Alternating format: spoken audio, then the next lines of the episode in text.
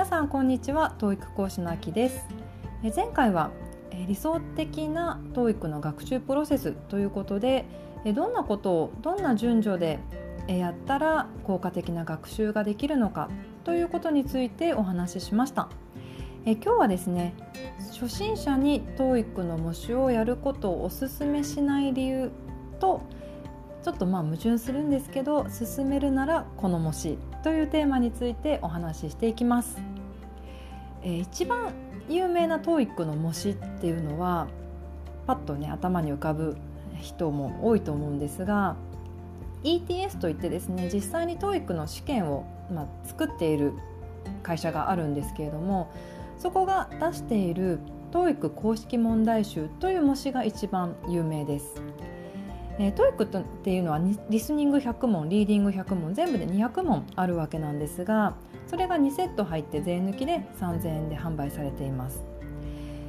で TOEICを始める方っていうのはまずこの、えー、 TOEIC公式問題集、まあ、模試ですね。これを買って学習しようかなと思われる方結構多いと思うんですけれどもそうですねこの模試でですね深く学習していくっていうのはおすすめしません、えー、特にですね、えー、初級者の方にはおすすめしていないです、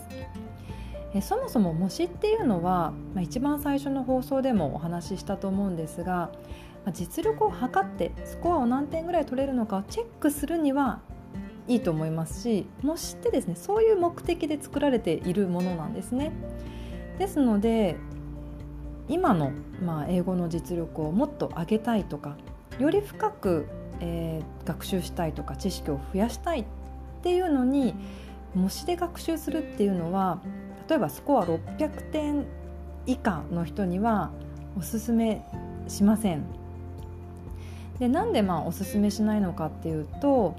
一つはやっぱりハードルが高いんですね。でどんな意味でハードルが高いかっていうとえ TOEIC はいろんな難易度の問題が200問の中に入っています。そこが英検と大きな違う点なんですけれども例えば英検だと、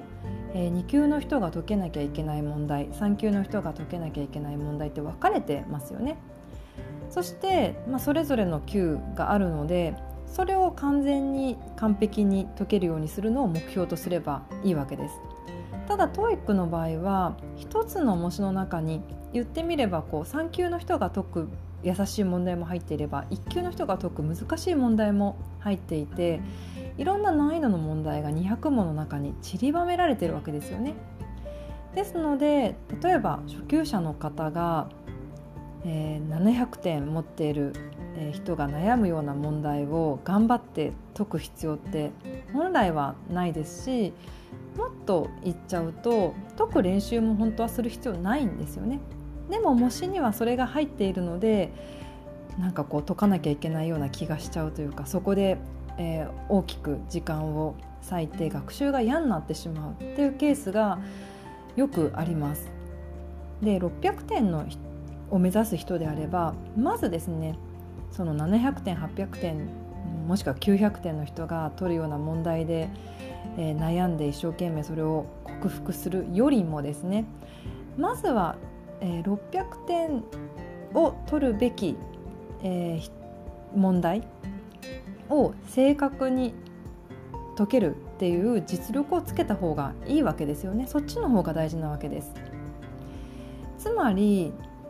模試を使うよりもですねその600点を目指すべき人が解けなきゃいけない問題ばっかりを集めた問題集をやった方が効果的に学習ができますし実力は伸びやすいわけです。でもう一つ、ハードルが高い理由っていうのはさっき言ったように模試っていうのは、そもそも、えー、本番と同じ形式の問題を解くことで本番を疑似体験できるっていうのが主な使い方っていう話をしましたよね。ですので、えー、深い学習をするっていうことに主な目的を置いてないんですね。ですので解説が相当さっぱりしてます。はい、ですので基礎知識がないと解説を読んでもなんかよくわかんないなっっていう風になってしまうんですよね特に公式問題集なんかは初級者の人にとっては、うん、あんまりこう物足りない解説となっているのでもっと知識を整理したいとかもっと知識を増やしたいっていう人には向いてないんですね。はい、これらが、まあ、模試をおすすめしない理由、まあ、ハードルが高いかなっていう思う理由になります。でただですね、まあ、いろんな模試販売されているんですけれども今日はですねその中でも1冊あこれだったら初心者にとっておすすめできる模試だなというものがありますのでそちらをご紹介して終わりにします。えー、その模試はですねオープン社さんから出されている TOEIC L&R テスト目標スコアダッシュの模試です。えー、これは、えー、浜崎淳之介先生が書かれている模試でこの模試は初心者にもおすすめです。でこの模試で学べることが大きく2つあります。ま、普通は先ほど言ったように模試っていうのは本番の疑似体験ができるっていうのが主な理由なんですがこの模試だとですね学べることも大きいです。その2つを紹介します。まず1つは問題を見ただけでどんな種類の問題でどんな点に注意してどんなふうに解けばいいのかを判断できるようになります。例えばまあ算数の問題とかもそうだと思うんですけども文章問題を読んだ時にああの公式が使えるなってこう思い浮かべられるかどうかってすごく大事ですよね。100個のレンジを 5, 5人と分けたら1人何個もらえますかって読んだ時にあこれは割り算が使えるっていうふうに解き方を自分でこう思い浮かべられるっていうのは非常に大きなアドバンテージになるかと思います。TOEIC っていうのも同じで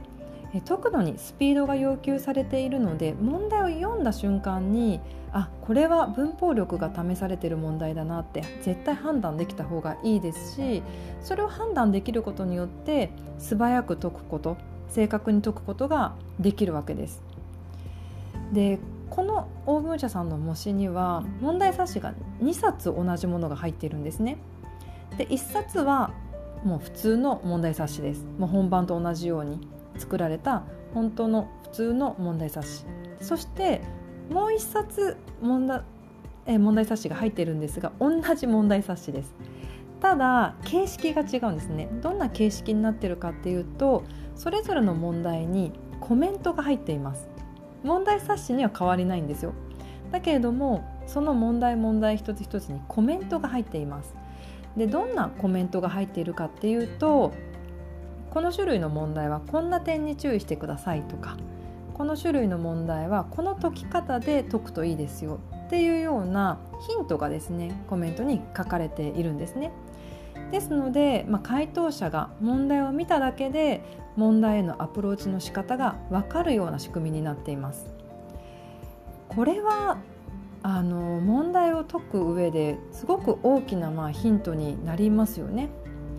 そして、まあ、何しろやっぱり大きいメリットは問題を見ただけで自分であこの問題はこんな点に注意しなきゃいけない問題だなって分かるようになるっていうのがすごく大きなメリットです。そしてあともう一つおすすめのポイントとしては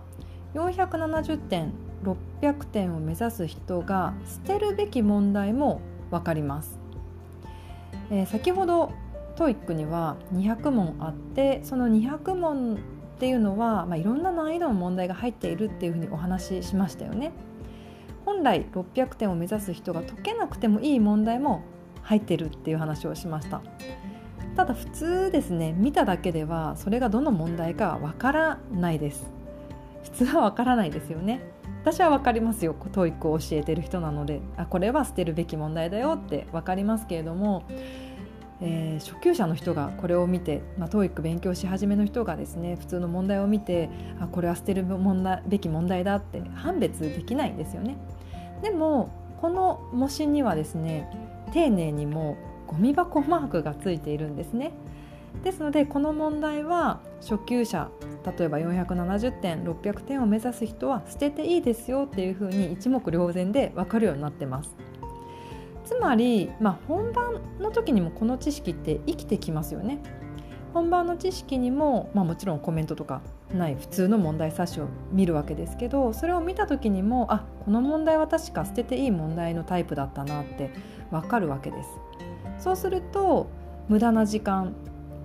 えー、ぶ無駄な時間を難しい問題に当てるっていうことをしなくて済みますよね。それがこの模試で、まあ、培える大きな力かなと思います。まあ、本当に模試ってちょっと学習するっていう部分では使いづらいですし初級者の方にとってはもう本当にハードルが高い、